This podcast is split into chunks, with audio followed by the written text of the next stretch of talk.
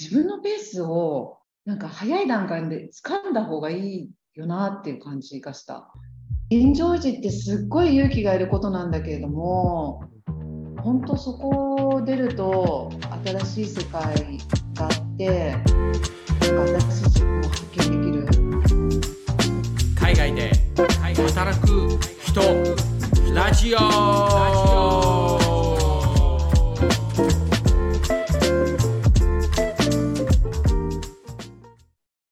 海外で働く人ラジオまた始まりました今日は西原歌恵さんをゲストに招いて、えー新しいエピソードがまた始まりましたじゃあ歌恵さん軽くなんか自己紹介しちゃってください、皆さん、こんにちは。えーっと、西原歌えと申します。ちょっと歌えって変わってるんですけど、あの、まあ、趣味が歌なんですけどね。よく芸名ですかって言われますけど、本名です。はい。で、私は、あの、今、台湾に住んでいまして、えー台湾で仕事してます。で、去年、あの、転勤になって、でそこからもうちょっとで1年経つところになります。もう素晴らしい。今日はそんな台湾にいる歌いさんのお話を聞くのが楽しみだ。いやいやいや、こちらこそよろしくお願いします。こちらこそよろしく。学生時代から今までのキャリアについてちょっと教えてください。学校卒業してから、うん。ちょっとだけね、あのー教員をやってたことがあって、あちちちなみに学校は全部日本？あ、そうそうそう、あのー本当ね、学生時代とか、全然英語とかダメで、うんうん。で、もう海外、海外とか無縁の生活を、うんここ、あのー過ごしてましたね。もう本当に英語が苦手で、で、受験の時も先生に、英語がね、みたいに言われて、うんうん。本当にねうん、英語がダメダメだったんだけど、で、まあそこから、あの、まあちょっと教員をやったり、うん。で、まあそこから結構すぐ辞めちゃったんですけど、うん。でそこで、うーん、まあ会社に入って、うん。そこからずっと、まあ国内の仕事をしてましたね。でもね、ほとんど営業、うん現場。ちなみに学生時代は英語ダメダメだって言ってたけど、うん。本当に音楽をすごくこうやっていたのかな？そう、あの音楽っていうか、ピアノをね、ずっと3歳からやっていて、うんでもね、とにかくピアノ、ピアノ、ピアノっていう、うんうん。あの生活でうん、ピアノと歌をやってたんですよね。ああ、うん。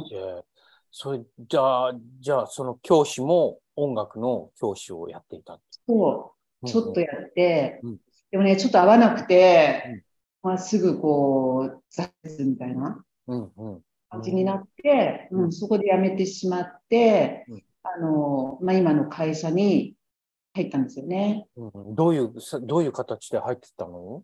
あのね、最初は、まあ、アルバイトみたいな感じで、うん。で、まあ、最初販売員の募集みたいな感じでね、ファンラインって何？ん？ん？ファファンライン？あ、販売員、あ、販売員。おうおう店頭に立って売りますみたいな、おうおう。う。だけど、ピピアノとかそんな感じのものを？そうそう、うん。うん。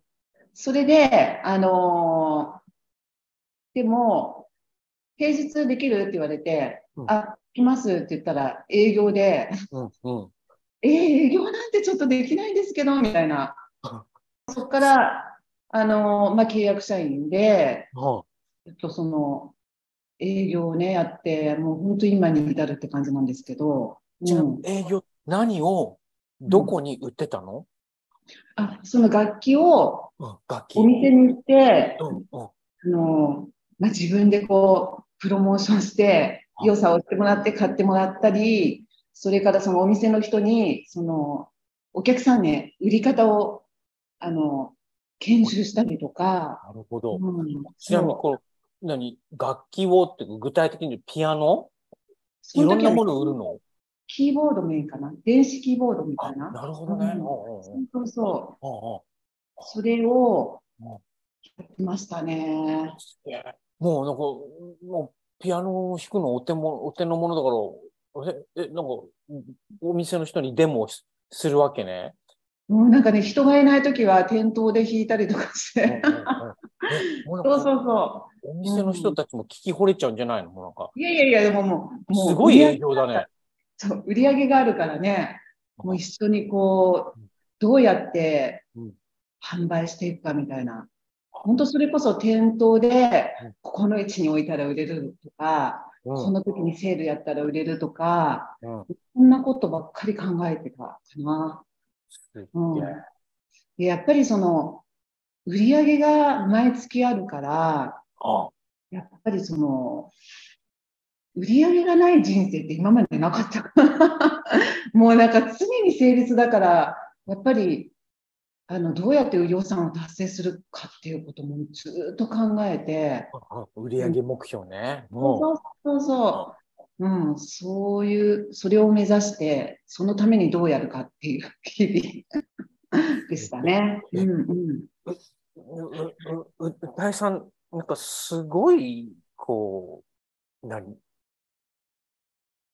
キャリア転換だね。だってそれまでピアノ、人、ピアノ歌一筋を勉強して、それで音楽の先生かなーってちょっと合わないなーって、それでアルバイトをして、昼間働けんの？あ営業なんだけど、つって。で、で、契約者になったら、あの、え、売るのは自分が得意な楽器だ、扱うのは得意な楽器だけど、いやー、本当売ることになっちゃったね。弾くんじゃなくて。もうね、その、営業ってなんか、やったこともなかったし。もうなんかね、そこのこう、転換、あとね、やっぱりその、マインドチェンジが難しかったというか、あとあの、アコースティックピアノをずっとやってたから、うんキーボード、電子キーボードっていうことにも最初はすごい抵抗があって、なんかなかなか自分的にはそこもチャレンジだったかな。なるほどね。うんうん。それで営業どれぐらいやって、やってきたの？あ、もうだからずーっと、ずっと本当、年バレバレですけど、20年以上ずっと営業、そこから。あ素晴らしい、すごい。そうやっぱいうりね、営業大好きなんだよね。え、え、おもし、素晴らしい。え、僕もね、営業素敵だと思うの。僕うん。得意、得意だと勝手に思ってんだけど。で、な、な、何がす好きなの？営業の。教教えて。やっぱりこう、人と人、うん、うん。特にまあ仕事ってやっぱり人と人だと思うんだけれども、特にそれが一番現れるというか、うんやっぱりそのお客さんから学ぶこともあるしうん、やっぱりこう一緒に何かを作り上げて達成できるっていうのが目に見えて、うん売り上げとかでわかるし、うん、うん。なんかそこでこう切磋琢磨してうん、一緒に成長できたりとか、もういろんなドラマがあって、うん。もう一つ一つがこの映画みたいに蘇ってくる。うん、本当に大事な、こう、んなんていうのか、本当自分にとって経験が財産かなと思いますね。お客さんも、一緒にやってるメンバーもね。うん、うわあ素晴らしい。大さんいやはいやいや、人が好きなのかなとかって。お好き。多分、しゅうちゃんもそうだと思うけど。そうね、一番素晴らしくて、一番難しいところで。うん、そう思います。えそれで国内で、うん。えどう、どれ、その契約社員から始まって、どういうふうにこう、うんキャリア形成していったの？なんか、ポジションとか上がっていったの？いや、もうね、やっぱり、なんか自分の中で葛藤があってうん、あのーなんていうのかな、こう、まあ、常にこう、やっぱり自分は契約社員だし、みたいな、なんかちょっとネガティブがあって、うん。まあ、契約社員だから、人一倍頑張んないといけないっていうのはあったんだけれども、うん。辞め、なんか辞めたいっていう、こう、気持ちもありつつ、なんか自分がその、なんかね、音大だったことにちょっとコンプレックスがあって、ほうほうん。高校まで進学校だったんだけど、急にあの音大に行ったもんで、なんか、なんか自分は取り残されてるんじゃないかみたいな。感じで、その仕事しながらすごい勉強したのね、いろいろ。資格月間じゃないけど、本当にいろんな勉強して、うん。で、やっぱり自分に自信がなかったからなのかなと思うんだけれども、うんいろんな勉強をしました。うん。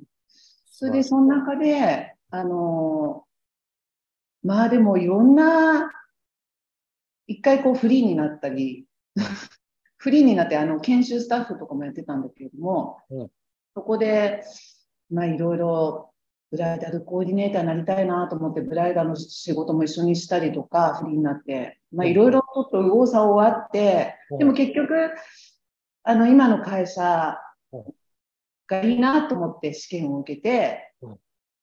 まあすごいはしょっちゃったんですけど、まあ今に至るっていう感じですね。うん。せ正社員になって今に至るって感じね。そうそう、うん、まあご縁があって、うんうんうん、正社員になっうん、でももう、試験受けた時とかもう、会社のことも仕事のこともわかるし、すでに実績もあるから、なんかね、いや、会社としては、いやいやいや、どうなったんですかね。もう本当に、うんと、本当に、あの、認めてくださる方がいてっていうことで、本当にうん今があるかなっていう感じですね。あ、うんまあ、うん、素晴らしい、そういうふうに思う。それで、営業部長もやってたんでしょ？あ、日本でね。うんそうそうそすげえな。う。なんか、うん、そうそう。営業部長も大変だったんですけど、うんもう本当にメンバーに恵まれて、うん。あの、うん、いい仕事させてもらったなって思いますね。うん。板井さんが、英語はどのようにして身につけたのか、教えて。もうね、本当にね英語ダメで、あのいや、本当ぶっちゃけね、40代半ばぐらいまで本当喋れなかったから。うん で、なんで英語ではやり始めたのかっていうとうん、本当にあの軽い気持ちで海外旅行楽しいなって思い始めて、うんうんなんかこう、イミグレーションとかでなんか質問されて怖いから、ちょっと勉強しないといけないぐらいな。うんそれで、あの、毎朝オンラインレッスンをねうん、始めたっていうのがきっかけ。あ、あ、あの、なるほど、オンラインレッスンをね、その、あの、英語ネイティブの人とこう、話すってことね。そうそう、ネイティブじゃなくてね、フィリピンの人？うんうんあうん。フィリピンの人たち英語うまいね。うんそう。で、私ね、なんか、継続するのは結構ね、昔から結構できるタイプというか、うんだから毎朝朝1時間、6年ぐらいやってたかな。すごい。欠かさず。うんうん、でも、やっぱり楽しかったからできたっていうのはあった。で、あのーやっぱりこう、前、いつも違う先生だけど、こう喋ってると、実際会いたくなって、うん夏休みにセブ島に会いに行ったりとかして、うんうん そんなこともしてた。楽しかったからできたかな、みたいあな。あ、楽しむのキーだよね。ね。でざっくりいつぐらいから海外で働きたいと思うようになったの？いや、それがね、思ってないんだよね。あの、全く無縁だと思ってたし、うんあのー想像もしたことなかったので、まさか自分が海外で働くっていうのは 思ってませんでした。いきなり会社から、お前、海外、海外だ、行けやって言われた感じなの？そうそう。だからやっぱり二パターンあると思う。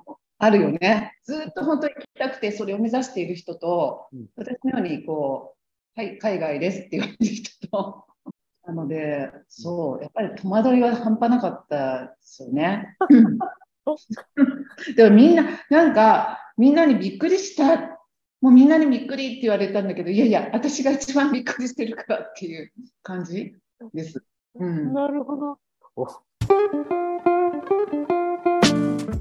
お海外で働くようになったきっかけを、こう、ちょっと、どんどん根掘り葉掘り聞いていこうかな。はい。じゃあ次は、実際に海外で行くことができたきっかけ、チャンスはどうだったのか。ちょっとその辺また、あの、く詳しく教えて。ああ、できたきっかけ。まあ、ずっとやってたので、まあ、ずっとやってた。日常、あ、英語ね。英語ね。うんうんまず英語、うん。まあ、本当に基礎の基礎ですけど、基礎はできてると。うんうん。いうのと、まあ、あとは、やっぱりその、日本でまとめてたチーム、うん。まあ、そう、まあ、その経験が、まあ、活かせるっていうふうに思っていただいたのかなっていう感じなのかな。うん。会社がね。そう、うん。それで何、うん会社が何突然なんか、転勤を言い渡す、言い渡されたのね。そう。えー、みたいな。それで台湾、台湾に行って、お前台湾に行ってこいってなった。そう、そう。なんか台湾って行ったこともなかったから、うんえ、台湾ってどこだっけってまず、もう頭混乱してたから、えー台湾ですか？みたいな。うん。でポ、ポジションもあの言い渡されるの？一緒に。あの、責任者。いや、最初、うん。まあ、責任者でっていう感じ台湾の責任者ね。そうそうそうそうそう。うん。え でも、台湾だと、う売ってるのが楽器だけじゃなくて、他のものも売ってるんじゃないの？うん。あそれも全部くるめて？バイク、そうそうそうバイク。とか？バイクはね、違う会社で、うんオーディオとか、うんうん、教室とかね。うん、うん。海外にで働くようになったそのきっかけ、チャンスを獲得するために、なんかしたこととかあります、獲得するためにしたことっていうのは、うん特にあえてこれをやったっていうのは、ない。とにかく、一生懸命やってたっていうぐらいかな、仕事。なんかだから、ちょっとね、そこはこう、参考にならなくて申し訳ないんだけいいの、いいの。もうそうそういうケースもあっていいいいんだから、もど、うん、う、人それぞれだから。なんていうのかな。結構どこでも馴染むっていうか、っていうのと、まあ基本的にあんまめげないタイプうんっていうのは、うん、あんま気にしないっていうか、細かいこと。うんうんうんうん。だからまあ、大丈夫だろう？みたいな感じなのかな？わかんない、そこは。うん、自分ではそういうタイプかなと思ってる。うんうん、ね。うん。強いんだね。素晴らしいね。あとはなんかね、部長だ、で、結構何人ぐらいの部署をまとめてたの？あ、その時はね、90人。で、今もね、同じぐらいなんだよね、規模が。ああ。うんうんうん。すっげえ。じゃあ、第三のリーダーシップ買われたんだろうね。いやー、でもね、全然違うからね、海外はまた。後でちょっとなんだけど。うん。すっげえ。そういうことがこう、第三の海外移住を実現させてくれた、こう、なんか、チャンス、きっかけを引き寄せたんだろうね。まあ何事にもこう、もう基本的にポジティブか。まあ、うんうんかな。うん。あ、素晴らしい。いいね。海外に移住すると決まってからやったことについて、こう、いろいろ教えてほしいな。えっと、あね、い移住したのは、歌いさんの場合は、えっと、一人なんだよねそうそうそう。うん。で、で家族といえば、ね、両親とかいると思うんだけど、その人たちをどう受け止めてたの？家族がね、びっくりするぐらい、あの、反応なくてうん、へえ、みたいな。びっくりするよね。そうだね。えー、そうなんだ、みたいなうん感じだったのが、逆に自分としては、あの、良かったなっていう。うんうんうんうん。だけど、本当にあの、友達の反応がね、本当ありがたくてうん、もう、もうなんか、もう私、今死んでもいいなって思うぐらいありがたかった。もういろんなメッセージとか、本当に激励の、あの、言葉とかメッセージもらって、うん本当に7月はね、うん一日何人に会ったかなっていうぐらい。おうん。なんかこのまま私死ぬんじゃないのっていうぐらいみんなに会えて。まあ嬉しいのと、やっぱり悲しいのと、ああ、もう会えなくなっちゃうんだな、当分っていう。うん感じだった。うん。なるほど。うんうん。複雑な感じうんだったな。うん。なるほどね。素敵な友達がいっぱいいるんだね。ありがたい。移住費用とか手間とかってどうどうしどうしたの？あ、それはね、あの、やっぱり転勤だったので、うんあの、会社のね、負担で、まあ、あの、費用のところは投げたっていうところなんだけど、まあ、業者は指定されて、あとは、細かいやり取りは全部自分でやったっていう感じなんだけど、やっぱりね、ちょうどコロナの最中だったから、もうね、いろんなことが結構ね、うまく進まなかった。うん。どどんなこと例えば？例えばね、あの、まずビザ取るのが大変っていうことから、うん引っ越しも、あの、出たらはいいけど、船便3ヶ月かかりますとか、なんかね あと、一回行くっていうのができなかったから、あの、まあ、とにかく、とりあえず行ってくださいっていう感じ。で、そこから家を決めるみたいな。うん。まあ、だから、この、まあ、この経験あまりちょっと皆さんのね、あの、お役に立たないかもしれないんだけど、うーん、本当にね、やっぱりコロナの時は大変だったな。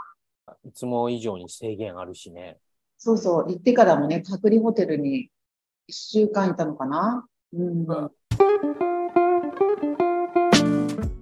今思うとその当時大変だっただったことで、今ならこんな近道行っちゃうなってことはある、あ、やっぱりね、あのー時間に余裕があるといいかなと思って、うん。あまあ、私の場合はあのコロナでうん、こう、あのとにかく行かないとっていうのがあったんだけれども、やっぱり準備期間っていうのは取れるだけ取った方がいいかなっていう気がしますね。やっぱり、じ時間に時間が、時間に余裕がないと、なんか心の余裕もないままに、こう、やり残したことばっかりでいくことになっちゃうので、うんうん。やっぱり、もしできるんであれば、一回行って帰ってきて、必要なものを揃えていくみたいなことができたらね。うん。向こうに行っても余裕でうんスタートできるんじゃないかなっていうふうに思いました。ああ、うんなるほどね。うん移住してみてどどう思いました？なまずなんか素直に感じたこととか。いやー、なんかね、海外、あの、旅行はうん、旅行とやっぱり自分がここに住むんだっていう、本当に住めるのかなっていう、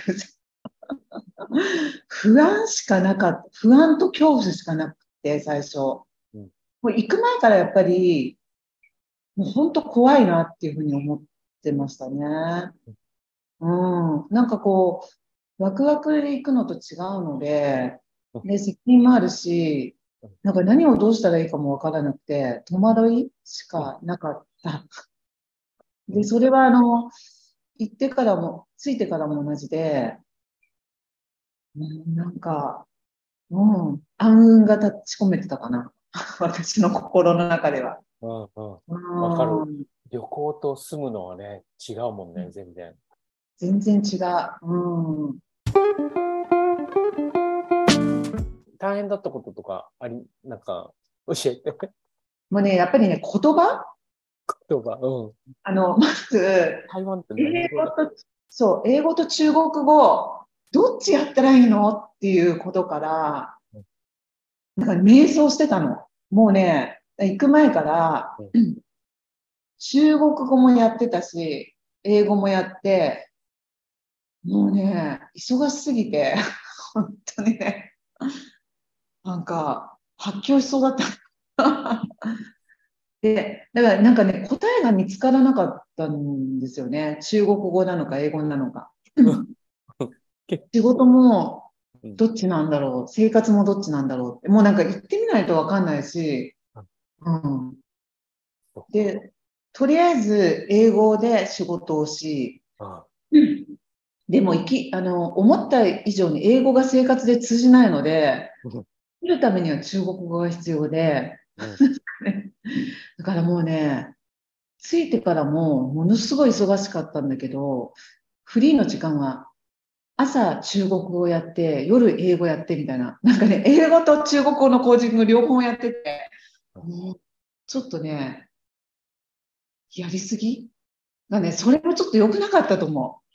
だからね、あの、なんていうのかな。あんまりね、無理しない方がいいなっていうのは皆さんのメッセージ。うん、自分のペースをうん、なんか早い段階で掴んだ方がいいよなっていう感じがした。うん、なんか私の場合はろ半年ぐらい自分のペースがよくわからないまま過ごしたっていうのがあったので、うん。それで、なにもう、ついて一週間ぐらいで、こうなんか、いきなり社長業みたいな感じ？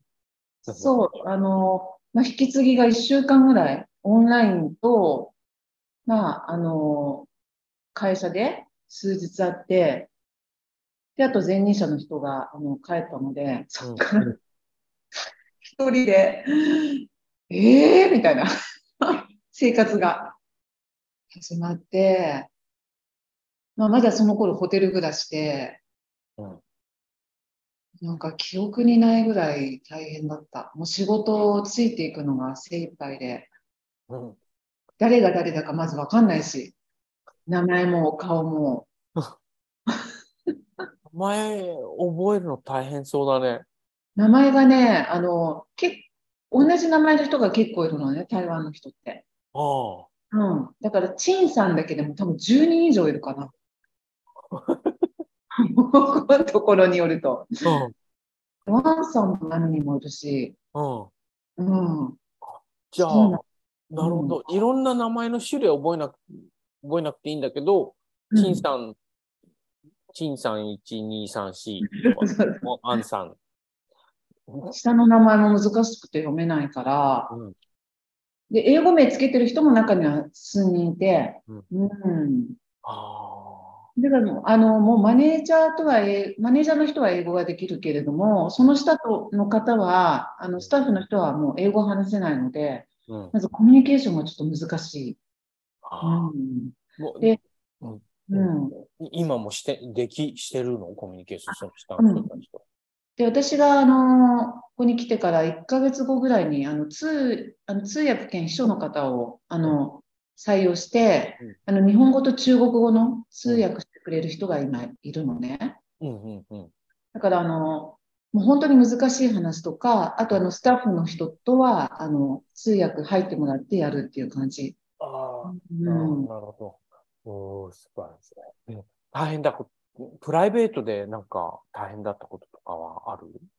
もうね、いや、本当に英語通じないから、コンビニ行っても何言ってるのかさっぱりわかんないから、もううわーって話されて、あの、まあ、多分袋入れますか会員ですかレシート入れますかっていう、わーって喋られてるんだけど、何言ってるかわかんないから。そんな生活？うん。と、もうとにかくやっぱり仕事をやらないと追いつかなかったから、もうずっと仕事してた感じ。うわ うん。プライベートないね。なかった。でもね、絶対早く作った方がいいと思う。うん。もう仕事、勉強以上って感じだったから。もっとこう、そこに行ったら、あの、そこの良さを、こう、なんていうのかな、発見するような行動をするといいのかなと思ったり。なんか、しゅうちゃんもいろいろ言った？えーっと、うん。いえーっと、いろいろ言った。なんか、うん。ブッシュ、ナショナル国立公園行って、うん。あ、いいうんね。うんトレトレッキング、ブッシュこっちでブッシュウォークって言うんだけど、あとは、うんうん。ビーチ、ビーチ行ったりとか、うんうんうん。もうもちろんクライミングジムはなんかもう到着した日に行ったし、あ、すごい。もちろん、大事大事。ね、BMX あか。うん、体を動かすことはやるね、やってた。いいね。うんなんかね、ジムに入会するにも中国語だからうん入れなかったんだよね。勇気なくて、あ本当に少し経ってから入会した。今だったらさ、大変だったことに対して、うんどう対処する、なんかね、あの、ちょっとやっぱり自分を追い詰めてた感じがするから、うん。やっぱりこう、疲れたら休もうとかうん、ぱ結局最初は誰でも初心者だからね、うんなんかそれをこう、自分で認めてあげる。うん。うん。いいじゃん、初初心者でもっていう、そういう気持ちが大事なのかなっていうふうに思うかな、今だったら。うん。すごくわかる。なんかか会社的にはそれじゃダメなんだけれども、でも、やっぱりあんまり自分にこうストレスかけちゃうと、やっぱり本当に自分をね、追い詰めちゃうことになるなってうん。思った。いや、本当にね、最初辛くて、うーん、なんか自分がここまでこう、いや、メンタルちょっとまずいかもって思うっていう、なんて思ってなかったから、うん、本当にね、それは自分でどう、こう、対処するかってすごい大事だと思う。うん、やっぱり新しい環境って本当に辛いよね、しゅうちゃん。辛いね。うん辛い ね。誰でもあるよね。誰でもある。それ、まあ、なんとかね、僕たちそこをサバイブできできたから、うん、今度はサバイブしたことで強くなったよね。で、いや、ね本当。ううん、同じことをもう一回繰り返したら、うん、ね、まあ、半分ぐらいのこうストレスか、ね、何が来るのか、こんなことが来るんだろうな、みたいなこと想うん、定できるから、できるもんね。うねん、あの、もうね、もっとうまく対処できるよね。うん。本まあ、経験値はね、間違いなく上がるよね。よね。うん、良かったことはある？移住、移住当初。あ中等症うんいいことを見つけられなかったの、本当に。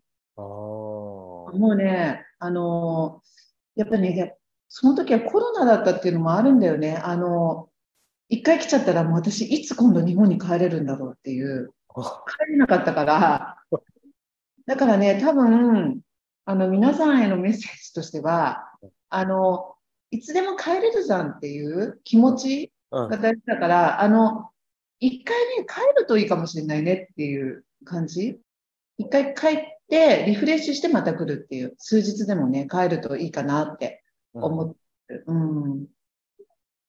でもやっぱりあの、ここで今経験してることとか、あの、ここで出会ってる人っていうのは、間違いなくその、私がここに来なかったら出会わなかった人たちなのでうん、本当にそれは、あの、貴重なうん経験だし、ありがたい、その出会いもね、うんあの本当にありがたいなって思うし、思う。うん、で、皆さん本当に人で、本当に助けてくれてて、一人じゃここまでできなかったと思う。素敵、もう素敵な社長じゃない。いやいやいや、もうさ、本当になんていうのかな。あの、社長って言っても、それは本当に自分のや、なんていうの？まあ、役割、まあ、うん責任であって、別にそれだから偉いとかそんなこと全くなくて、うんやっぱりチームが大事だなって思ってうん、思うんだよねうん。で、チームなんだけど、やっぱりそこでも一人一人が大事だから、うん言葉は通じないんだけど、私はこう一人一人に向き合いたいなって常に思ってるんだよね。うーんうん。そ素敵。う。もうなんかさ、そう。でも、やっぱり責任者としての責任は全うするんだけどうん、でもなんか一人一人大事にしたいなって、思ってます。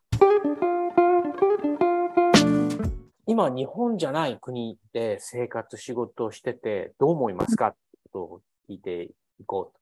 でまず、生活面はどうです、うんうんやっぱりね、ぶまず物価がね、全然違う。オーストラリアの方が、あれかな、物価高いのかな。物価ね、日本と比べると高い。高いよね。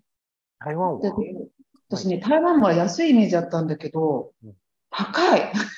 日本よりも高いの？日本より高い。もう食材とか高いし、うん。あの、街中の、あの、屋台みたいなのはもちろん安いけど、ルーローファンとか、うん本当にね、食材とか高いしね、いろんなものが高いよ。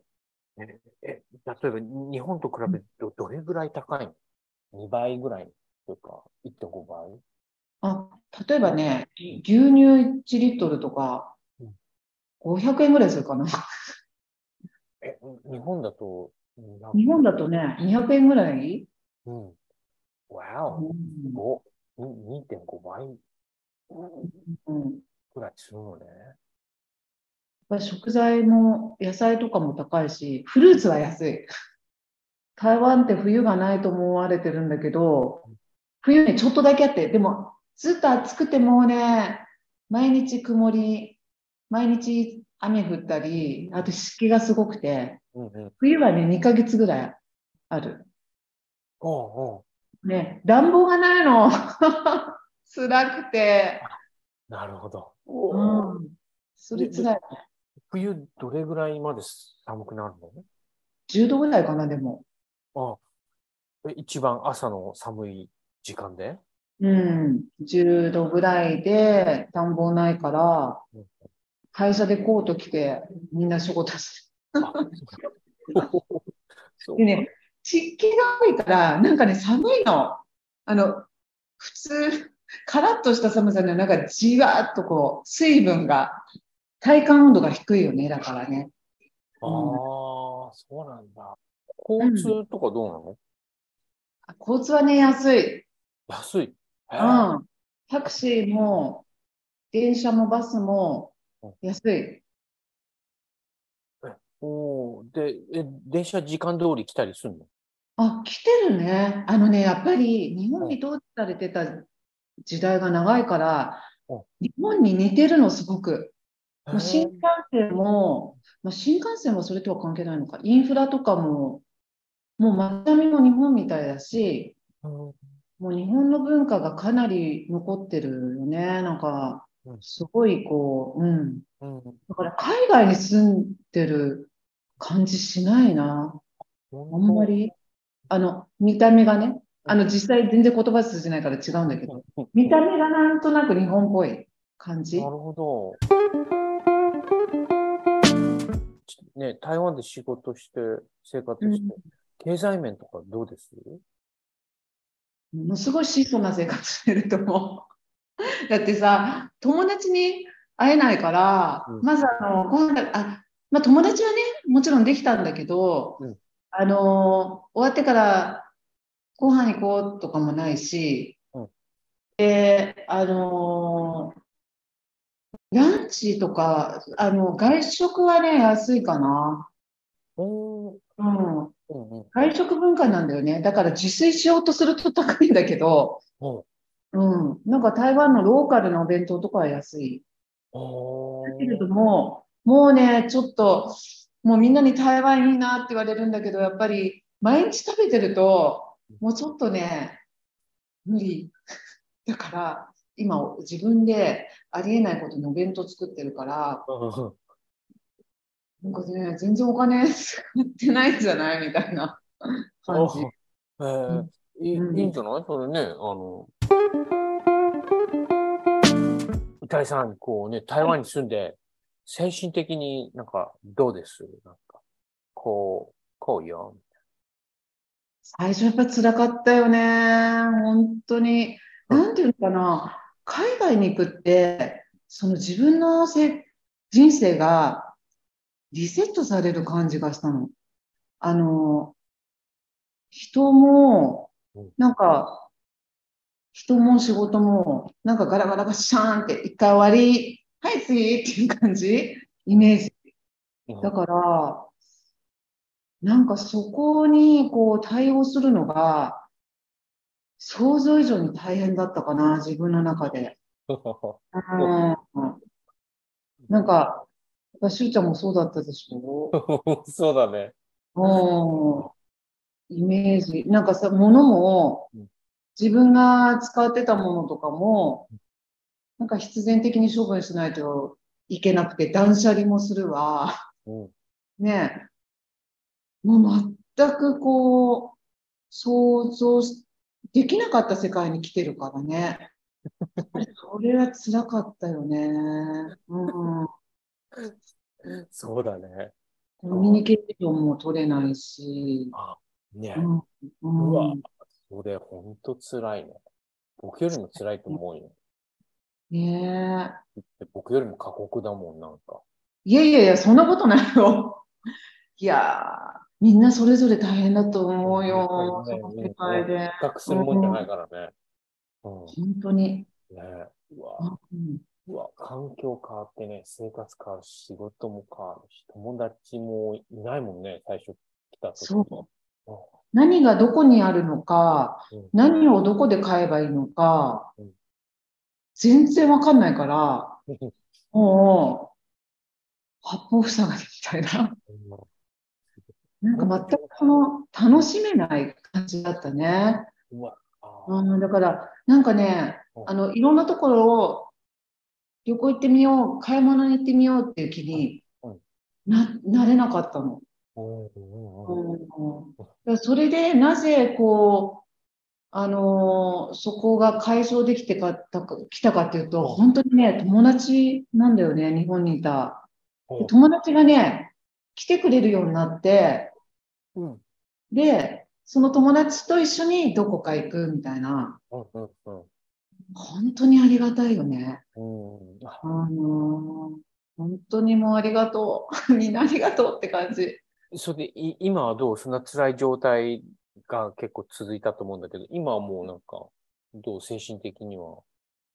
今はね、もう、いや、100%じゃないけれども、やっぱりうん。ただ、やっぱり1年、もうちょっとで1年なのでうん、やっぱり1年だとだいぶその仕事も生活もうん、あの、ペースがね、分かってきたっていうのはあるかな。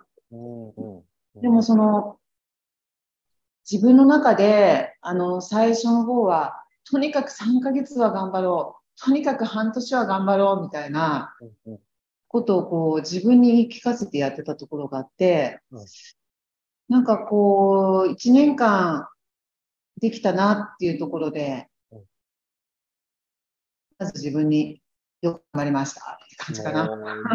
おいおいお祝いだね。お祝いしないとね。うん、もう本当、うん。素晴らしいや、まだまだできてないことあるからね、やらないといけないんだけど、うん。い。いいよ、いいよ。後で、後で、後前。うんうん。後できればいいんだよ。海外移住して得た学び、成長はなんかある？うん、まだね、1年だから、うん。私、ここまで、あの、成長できました、なんていうことはとても言えないんだけれども、でも、まあ、間違いないのはやっぱりこの経験は本当に貴重だし、うん。あのまま東京にいたら、やっぱり成長できてなかったかなって、現状維持ってすっごい勇気がいることなんだけれどもうん、本当そこを出ると新しい世界があってうん、なんか新しい自分を発見できるかなって思います。うんうん。確かに未知の世界に飛び出して、新しい自分を発見した。でも、未知の世界に飛び出すのってすっごい怖いじゃない怖かったよ。本当に怖かった。もう本当に。うん。ね、できるのかな、生きていけるのかな？とかね。うん。うんそのね、私ちょっと文化についてもお、あの。話したかったんだけど、やっぱりね、その国の文化を理解するって本当に大事だなと思って、あの、理解だけじゃなくて、やっぱそれを尊重するっていう気持ちがもう本当にね、私は語学と同じぐらい、もしくはそれ以上大事なことだなって、すごく思う。うん。え、なんか、そういうふうに思わせたなんか、エピソードとか、なんか、あったら教えて？うん。なんか、台湾って一見日本に似てるんだけれども、やっぱりこの、なんていうのかな、異なるカルチャーがいろいろあってうん、あの、例えばすごいその、まず家族をすごい大事にするカルチャーがあるし、あと行事とかすごい大事にするんだよね。うんあと、うん。やっぱりその上の人を尊重するとか、うん。なんかね、やっぱりちょっとしたことがすごい違う。うん。でなんか面白いなと思うこともいろいろあるんだけれども、なんかそういうのをちゃんと理解して、私も本当合に行ったら合に従いみたいな、うん。うん。あの、気持ちで、うん。やっぱりそれを理解してうん、あの、尊敬の念を持って、うん、するように心がけてる。とか、まず、歴史をね、すごい、あの、まあ、まだまだだけど、勉強して、うんうん、どういう歴史があって、どういう、こう、背景で、あの、皆さんもね、ここに仕事してるのかなとかうん、歴史的なこととか、うん、そういうのも大事にしないといけないなと思って。うん、番組を見ているさ、人たちへのなんか、メッセージなんかある？海外で働くって、本当に貴重な経験だと思うので、うん怖いこともあるかもしれないけれども、ぜひチャンスがあったら、それを掴んで、飛び込んで、楽しんでほしいなって思います。いいね。それで人生がより豊かになるのかな。きっと。そう思う。もうそこで経験すること、出会う人、う本当にそれは一生の宝だと思ってます。うん。いや、今、今言ったのはね、ちょっと未来の自分にも言ってる。素敵だね。ね。